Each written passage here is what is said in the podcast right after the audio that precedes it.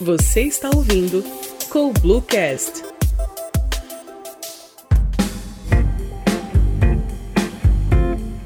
Olá, sejam bem-vindos a mais um episódio do CoBlueCast, nosso podcast sobre gestão.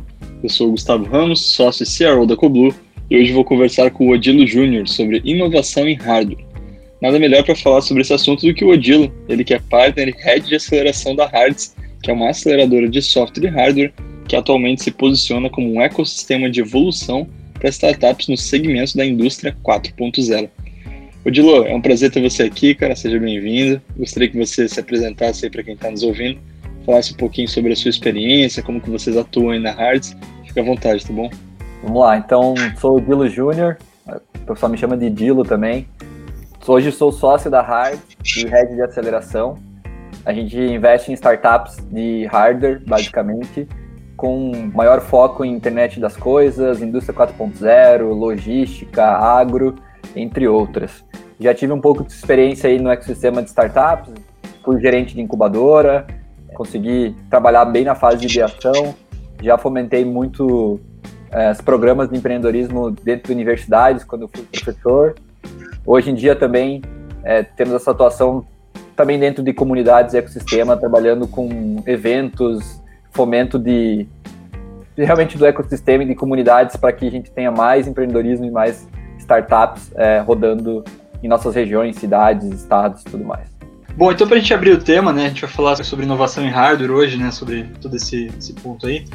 É, eu queria entender primeiro, fazendo só um contexto aí da pergunta, né, a gente aqui em Santa Catarina, mas também se pegar em São Paulo, talvez no Brasil, né, por tudo que eu já vi, é, a parte de inovação ela é muito vinculada à ideia de software, né, talvez pelo baixo custo de produção, de você começar, né, sem ter um, necessariamente um produto físico, Uh, e já que a gente vai falar de inovação em hardware, talvez seria legal a gente começar apontando algumas das principais diferenças entre inovação em software e em hardware, talvez até sobre como começar, né, a diferença de financiamento e o que, que tu pensa a respeito. Assim. Legal, cara, eu concordo, eu acho que tipo assim, tem, eu, a gente costuma dizer que o hardware é um pouco mais desafiador do que o software, porque acaba que no software você tá pega um programador, ele tá codando, senta do teu lado com computador e acabou.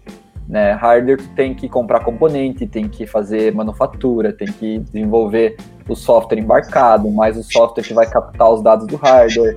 É, a prototipação ela é um pouco mais complexa, porque tu faz numa bancada, depois tu vai para o protótipo 1, protótipo 2, ou como eles chamam, protótipo alfa, com protótipo beta, lote piloto, primeiro lote, enfim, então tudo isso envolve uma cadeia de fornecimento e distribuição que é mais complexa que o software. Entretanto, se a gente for olhar para o caso de do, a diferença do hardware e software, né? O software não funciona sem o hardware. Afinal, a gente está usando hoje uma plataforma online que está hospedada em servidores que são software, né? A gente é, abstraiu a nuvem, digamos assim, mas a nuvem é um monte de servidor hardware que tem softwares rodando dentro dele. Então tem muitos pontos de inovação que tu precisa gerar aquele produto de hardware para que você possa entrar com software dentro dele. E aí entra, como a gente falou, né, a internet das coisas, entra é, tu conseguir desenvolver produtos, por exemplo, que precisam captar a imagem de uma câmera para poder analisar com software.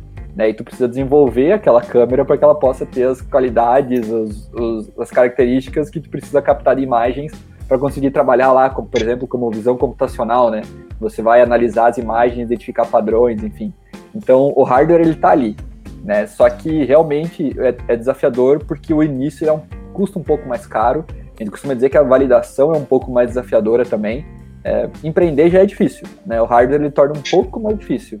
Mas é, agora com a Hards, é, a gente tem descoberto alguns caminhos diferentes que podem ser aplicados por startups de hardware quando elas estão iniciando.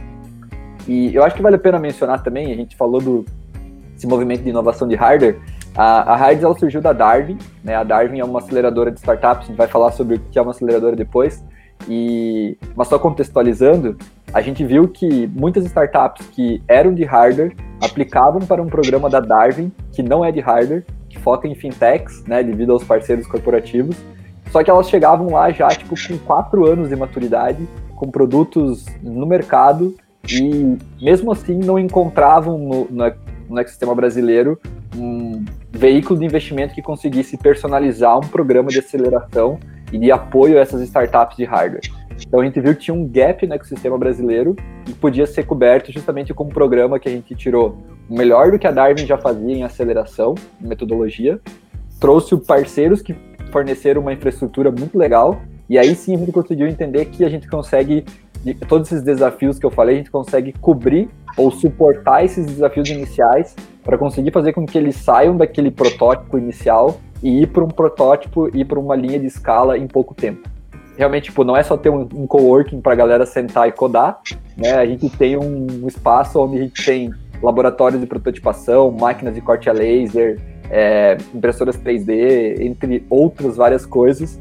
É, inclusive, no mesmo prédio que a gente tem, a gente tem uma, a gente chama de contract manufacturing, que é uma fábrica de lote piloto, ou seja, você quer fazer suas 50 unidades, 100 unidades, 200 unidades, no nosso subsolo eles fabricam isso. Então a gente consegue fazer com que uma startup que tem um protótipozinho lá que ele está testando lá, fazendo aquelas protoboard, né, que é as plaquinhas que vai juntando os fiozinhos, componentes eletrônicos, ele vai evoluindo o protótipo até conseguir chegar nesse é, protótipo um pouco mais aplicável ao mercado, como já fazendo suas 5 unidades, 10 unidades, e depois indo para 50, 500 unidades no mesmo prédio. Isso que é o grande desafio, porque normalmente quando você está sozinho em casa, você tem que contratar, comprar componente da China, você tem que contratar um cara que vai fazer tua, a, a eles chamam né, de, de, o desenho da tua placa, outra pessoa que vai juntar os componentes, e aí outra pessoa que vai fazer o software embarcado. Então, tipo, são vários pontos que tem que conectar e que torna isso muito mais desafiador do que você sentar no, no computador e codificar. Né? Então a gente conseguiu ver que é uma oportunidade. E aí, cara, se tu for ver o cenário brasileiro hoje, a questão de oportunidade para hardware, a indústria brasileira como um todo, ela é muito antiga ainda. Os equipamentos que a gente vê na, na indústria são equipamentos que foram comprados há 10, 20 anos atrás. Né? E com essa constante de digitalização, precisa ter novos produtos que conseguem não simplesmente substituir aqueles, mas se conectar àqueles de alguma forma. Porque tu fazer a troca de uma indústria inteira dos equipamentos deles custa milhões e milhões de reais.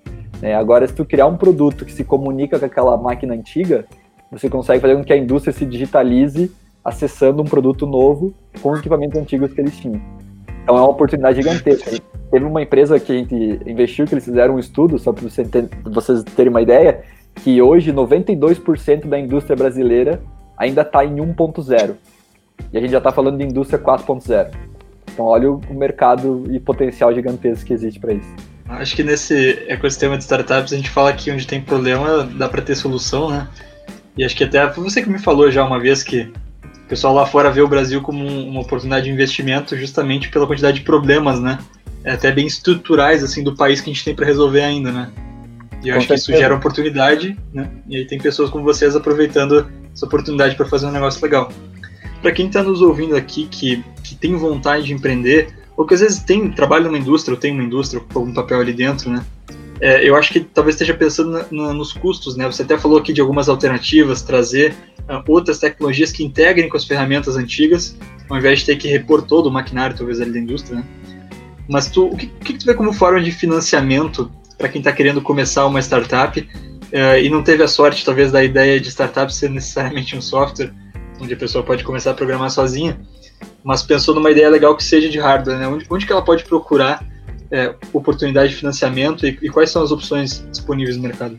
Legal. Um bom ponto de falar, de entender primeiro é uh, o estágio que você tá para você conseguir saber qual que é o melhor caminho de percorrer.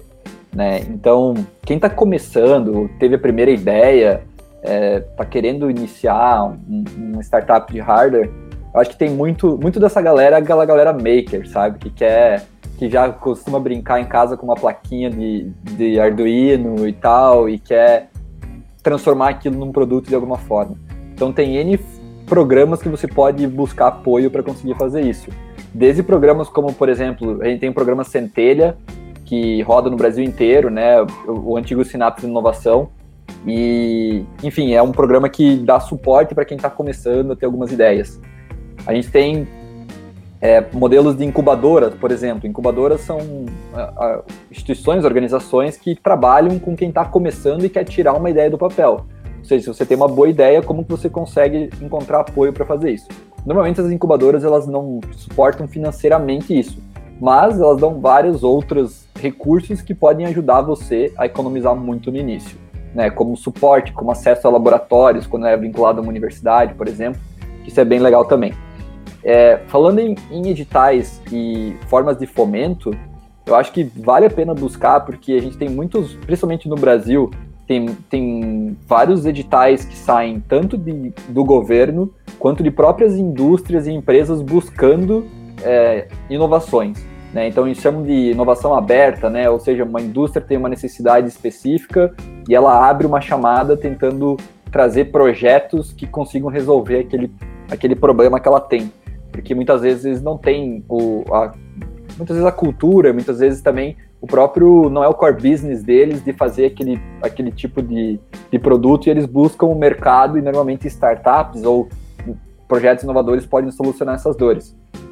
Então tem N, você vê principalmente vinculado a muitas federações de indústrias, por exemplo, Santa Catarina tem, é, Paraná tem também, Espírito Santo tem algumas também, que eles fazem justamente essas chamadas com parceiros de indústrias para tentar resolver problemas da indústria. Isso pensando na, nas startups que estão, ou projetos que estão querendo se tornar um negócio. Né? E aí depois a gente entra para outras camadas de investimento, que a gente pode detalhar um pouco melhor depois, que aí vem os, uh, a gente chama do ciclo de investimento de startups, né? que tem N outras formas de captar recursos. Mas eu acho que um ponto que você colocou que é legal é, beleza, eu tenho uma indústria, como é que eu quero inovar? Né? Como é que eu quero me relacionar com uma startup? Então tem N formas também tem programas corporativos. Então, hoje, por exemplo, dando um exemplo, a gente está fazendo um programa com a Rumo Logística, que é a maior empresa de logística ferroviária do Brasil. Tinha seus desafios específicos. A gente vai falar de ferrovia, né? Não tem, não é só software dentro de um trem. Um trem tem todos, toda ferrovia tem n aspectos. A gente está aprendendo muito sobre isso também, é, que requerem hardware para conseguir ajudar. Mas nem sempre a solução é só hardware. Acho que isso é, é legal de, de refletir também mas precisa ter, tipo, por exemplo, um, alguém que conheça como fazer isso. Então, o que eu recomendo muito é buscar parceiros que consigam executar é, programas de relacionamento com startups, né, que possam e entendam realmente como trazer as startups para ajudar eles. Porque é sempre tu botar lá no teu site, estou procurando startups, mas o tu criar um processo que realmente consiga atrair aquilo e consiga dentro da tua indústria, da tua empresa, lidar com o movimento e com os processos de inovação aberta, ele é um pouco complexo também, porque dificilmente se tem essa cultura ainda, né? A gente está desenvolvendo o ecossistema, desenvolvendo a maturidade dessas grandes empresas e indústrias que estão começando a entender como lidar com startups. E hoje já existem várias empresas no Brasil que fazem isso muito bem, e eu acho que vale a pena buscar esses, esses players também. E pensando em iniciar também, né, além desses players, as próprias federações de indústrias estão começando a, a, criar programas de apoio às indústrias que querem gerar inovação. Então, é muito bom também ver como essas instituições podem ajudar nesse meio. Cara, eu vou fugir um pouquinho aqui, é, na verdade, para fazer uma pergunta que é uma curiosidade minha, assim, ver se o que, que você pensa a respeito. É, então, sim, existem então essas opções de, de financiamento, de fomento, né? É, existem as federações a nível estadual, como você citou algumas ali, é, se mexendo para gerar esse ambiente de inovação. É, mas mesmo assim, tu trouxe um dado lá no começo, que, que a grande maioria, você acho que falou quase 90%, 90 das indústrias ainda estão no 1.0. É, como é, como é, tu, por que tu acha que chegou nesse ponto? Assim? É, tu acha que talvez é falta de investimento, burocracia, é, é, alguma coisa relacionada ao cenário do Brasil? O que tu acredita que, assim, quando vocês talvez entram em contato com essas indústrias para as pessoas que estão sendo aceleradas, as empresas né, que estão sendo aceleradas na Hards e vão tentando vão tentar vender para essas indústrias os seus produtos. O que acontece? Existe uma resistência, alguma coisa cultural, é, receio de investir? Por que tu acha que ainda a gente ainda está nesse ponto assim? Cara, eu acho que tem várias, várias, digamos assim, resistências, enfim, entre elas, eu acho que tem cultural também, tem a questão de investimento, né? A gente, querendo ou não, a gente trabalha num, num contexto brasileiro em que existe muito imposto né, e vários outros, digamos assim, barreiras que às vezes impedem um pouco as empresas de inovar, mas o que a gente está percebendo é que cada vez mais elas estão tentando buscar as formas de fazer isso acontecer. Porque o mercado está batendo na porta, competitividade, enfim, entre outros fatores, e isso começa a mostrar que eles precisam encontrar formas de tornar a indústria mais produtiva, de automatizar melhor os processos, de criar soluções que possam muitas vezes gerar menos manutenção na, nos produtos deles. A própria automação de, de vários tipos de, de produtos está vindo batendo na porta, né? E isso torna a produtividade da indústria muito maior. E é o que realmente, eu acho que olhando para pensar assim na cabeça do, do cara que tá dentro da indústria olhando, né? Quanto mais automatizado, mais produtivo me torna, mais eu consigo produzir, mais dinheiro, receita eu vou conseguir gerar, e consequentemente mais lucro e tudo mais. Então, eu acho que esses cenários estão vindo, né? Um ponto que é interessante que muita gente fala assim, ah, a automatização vai gerar desemprego e, e, e tudo mais, né? E eu acho que eu vi uma pesquisa uma vez, acho que foi da McKinsey, que eles falaram que a transição da automação industrial americana, mesmo que tirou alguns empregos devido à automação, eles tiveram uma, um crescimento do número de empregos gerados depois que foi muito maior, porque a cadeia virou, né? Ao invés de, da pessoa estar tá lá no, tendo um emprego, de, digamos assim, de desqualificado, que eles chamam, né? Ele se tornou uma oportunidade dele buscar um emprego mais qualificado.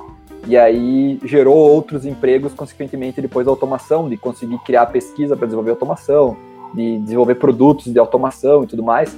E eu vi, inclusive, um caso de um, de um, um cara que trabalhava no chão de fábrica nos Estados Unidos. Claro, estou falando de casos, talvez, é, é, raros, enfim, mas eu acho que, que vale a pena mencionar. Um cara que ele viu a automação chegar, ele conhecia a indústria muito bem, e ele se juntou com pessoas que conheciam de tecnologia, desenvolveram um produto de automação que realmente tipo entrou na indústria e explodiu de uma forma muito grande. Era, era um produto de hardware e software, não estou lembrando o nome da empresa agora. Mas eles, justamente, é um cara que trabalhou no chão de fábrica, como se diz, a vida inteira, conhecia aquilo com a palma da mão, encontrou com pessoas que conseguiam complementar aquilo e criou um negócio que gerou automação e, e eles empregavam mais de 100 pessoas já nessa empresa que gerou esse, esse produto. Então, é algo bem interessante de, de ver que como das oportunidades que surgem né, nesse, nesse desenvolvimento de produtos para a indústria. Não, ficou bem claro. É que eu acho que esse, esse é um termo que tem se discutido muito, até o que você trouxe no final da questão dos empregos, né? É, eu vejo alguns podcasts do o Elon Musk falando ali no Joe Rogan, né? Ele tem uma opinião sobre isso, talvez um pouquinho mais catastrófica aí. Alguns outros caras, mais ou menos no mesmo patamar, têm opinião completamente contrária da dele. Então acho que ainda está tá um pouco em aberto, né? O que, que vai acontecer com a automação, com a mudança no, nos empregos, né? O que, que, realmente vai acontecer. Mas, cara, eu queria puxar para outro tema agora, é, falando ainda de hardware, mas quando a gente fala em hardware é muito aberto, né? Mas tem uma série de tecnologias que estão por trás disso. Você citou antes ali impressão 3D, falou de IoT, falou de Arduino, né? tem, tem todas essas coisas ali. É, uma das que eu vejo que está mais em alta, e ela saiu, se não me engano, numa pesquisa que eu li há, há alguns anos, da Deloitte, sobre algumas das tendências de tecnologia para os próximos anos, que era a IoT, né, Internet of Things. Será que poderia conceituar um pouco para o pessoal que está ouvindo o que, que é esse conceito e o que, que você tem visto de IoT na hardware ou no mercado como um todo? Claro, basicamente a internet das coisas, né, o Internet of Things, é justamente tu transformar qualquer coisa de produto conectado à internet. Então, exemplos bons são, tipo assim, a geladeira da tua casa agora é conectada à internet. Né? Da tua cafeteira conectada à internet e você poder botar fazer café do teu celular. Né? Ou seja, tu tem alguma coisa conectada à internet. Né? Só que, claro, isso tem N aplicações. Como exemplo, que eu acho muito legal, vou, vou dar o exemplo de uma empresa que a gente investiu, que é de Santa Catarina, lá do Oeste Santa Catarina. Também, olha, a gente voltou a falar de oportunidades, né? Eles trabalhavam com a indústria a indústria alimentícia lá, frigoríficos, né, que tem muito exportação de carne que vem do, do oeste catarinense, e eles identificaram uma necessidade que era a, a perda de cargas refrigeradas, né, e, ou seja, eram sai lá da, do frigorífico, da indústria frigorífica, vai para um caminhão frigorífico, né, que transporta lá do, do oeste catarinense até os portos, seja aqui, seja no litoral de Santa Catarina ou outros pontos de saída para exportação. Só que acontecia muito que dava problema nos ar-condicionados dos refrigeradores, dava problemas de setagem incorreta das temperaturas. E aí, como resolver isso? Internet das coisas. O que, que eles fizeram? Eles criaram um hardware que eles conectavam, eles conectam esse hardware à máquina que refrigera a carga né, no caminhão. E ao invés de só monitorar a temperatura, eles conseguem atuar remotamente nessa temperatura. Então, o que acontecia muitas vezes? Incorretamente, o motorista do caminhão que deveria setar a, a temperatura, setou a temperatura ao invés de menos 10, setou 10 graus. Então, isso acontecia várias vezes, tá? E, e foi uma, uma, abordagem que eles conseguiram ver. Então, quando isso acontecia, quando o primeiro sinal batia lá nesse hardware e falava assim: olha só, a temperatura tá errada, a torre de controle lá da indústria conseguiria pegar lá e falar assim: ó, seta para menos 10, que é o correto. E aí, isso ligado à internet no sistema, manda para o hardware que está lá no caminhão e seta a temperatura correta que deveria ter sido setada. E, cara, hoje, para você ter uma ideia o quanto isso é interessante, né? A gente conheceu eles, estavam com cerca de 4 mil cargas monitoradas e setadas. Eles estão hoje chegando nas 30 mil. É incrível ver o, o, a resposta que eles tiveram, porque alguns clientes que eles tinham chegavam para eles e falavam: Cara, eu perdi uma carga de um milhão e meio de reais na semana passada. Eu não quero mais perder isso. E a partir do momento que eles começaram a atuar, eles pararam de, de ter essas perdas. E a gente está falando de perdas de alimentos, né? Que, cara, é, é incrível ainda a gente ter, né? Tem N outras consequências disso, mas ver que eles conseguem transformar um, um refrigerador, digamos assim, do caminhão que era burro, né? De certa forma, não era digital, em algo digital controlado remotamente. Então era bem interessante de ver, porque você conseguia ver, tipo, eles conseguem fazer o tracking, né, do o rastreamento de onde está a carga, é, além de setar o, a temperatura, eles faziam um monitoramento. Então eles mostravam para nós assim lá no mapinha deles, tipo um, um, caminhão passando lá próximo da Cordilheira dos Andes, no Chile, é, e eles vendo tipo que a pessoa diminuiu a temperatura porque estava num lugar frio, sabe? Então tipo eles podiam verificar isso também que causa um negócio de tipo é, usar menos diesel, né, para poder refrigerar. Então, tive várias coisas que eles conseguiram perceber e começavam a resolver com base nessa solução. Então, a internet das coisas realmente é uma tendência e tem muita aplicação. Se dar outro exemplo muito legal, teve uma startup que eles desenvolveram um dispositivo IoT que eles colocam em solos, né? Ou seja, vamos dar um exemplo de um posto de gasolina que é um local que pode ter alta contaminação, porque se estourar algum tipo de vazamento do armazenamento de combustível, pode gerar um problemão no solo. Né? E o que, como é que é o modo tradicional? De seis em seis meses vai um fiscal lá, porque a, a regulamentação pede que de seis em seis meses você vai um fiscal para visualizar e colher uma amostra do solo, mandar para um laboratório e ver se esse solo está contaminado. E aí tu já pensa, pô, se o cara vai hoje lá, ele pega a amostra, manda para o laboratório, depois de alguns meses sai o resultado. Se amanhã já começou o vazamento, ele só vai descobrir que o vazamento ocorreu daqui seis meses. Depois disso, para tu descontaminar uma área que talvez pode atingir até um lençol freático, por exemplo, e causar impactos ferrados, cara, já foi seis meses. Então, o que, que eles fizeram? Eles construíram um dispositivo IoT que eles colocam nos, nas bombas dos postos lá que fica subterrâneas, né, que fica armazenado, e a partir do momento que acontece um vazamento, que é identificado no solo, ele manda um alerta falando assim, ó, o sensor tal, naquela região tal, acusou um vazamento químico na região e pode ocasionar mais coisas. Então, corre para lá. Sabe? Tipo, e cara, fazendo de uma forma que custa o mesmo do que a contratação que eles têm que fazer de um fiscal. E, enfim, cara, é, é N formas de aplicar hardware, né? A gente chama de um conceito de hardware como serviço, né? Ou seja, tu tem o hardware e aí tem o, a plataforma, software que puxa esses dados e entrega informação para a gestão da galera. Então isso é, é, bem legal e é uma aplicação muito real de IoT, assim, que está bem interessante nos resultados que estão tendo. Nossa, cara, fantásticos exemplos. Eu fico pensando, né, hoje em dia os dados, eles são praticamente uma nova moeda, né? Ele, então você, você tem informação, você tem muito valor aí. A gente está falando de resolver problemas, né? É difícil você resolver um problema sem ter o diagnóstico dele. E hoje em dia, para você ter um diagnóstico preciso de um problema, você precisa ter informação. E, e por meio disso, você está captando muitos dados, captando muita informação, né? E aí você, com base nisso, consegue ter relatórios, ter clareza de indicadores que talvez nem se media antes, porque não se tinha como medir, né? Então, talvez a, é, é uma questão assim, é da, você falou ali da frota ali dos caminhões, acho que eles não conseguiram nem dizer qual o percentual de caminhões que, que tinha problema ou não para sequer tentar resolver, né? Então tu não tinha nem um diagnóstico do problema. E agora já está partindo para ter dados bastante para resolvê-lo, né, em tempo real. É um salto gigantesco de produtividade, né?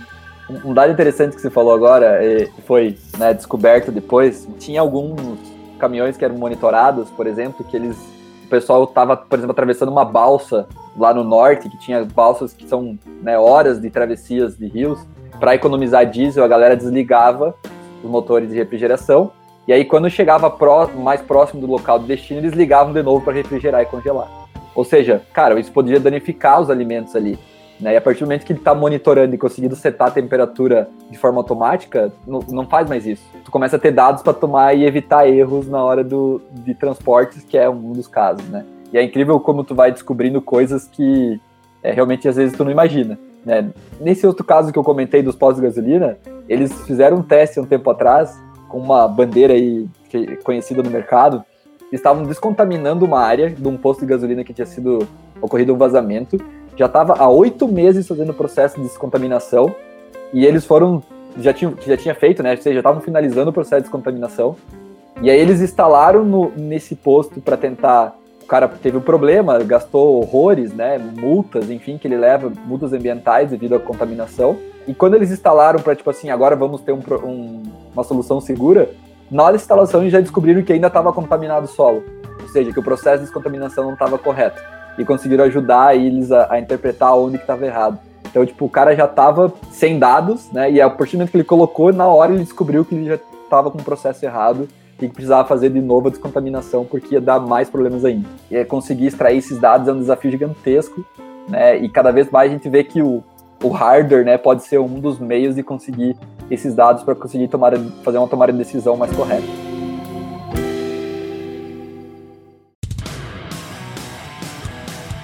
Pegando um gancho aí de, de tudo que você falou, queria que tu contasse um pouco de como é que está sendo o papel da Hards uh, em apoiar essas, essas startups que estão iniciando em hardware, né? A gente falou muito de mercado até agora, mas eu queria que tu trouxesse um pouquinho de como é que está sendo a tua experiência na prática dentro da aceleradora.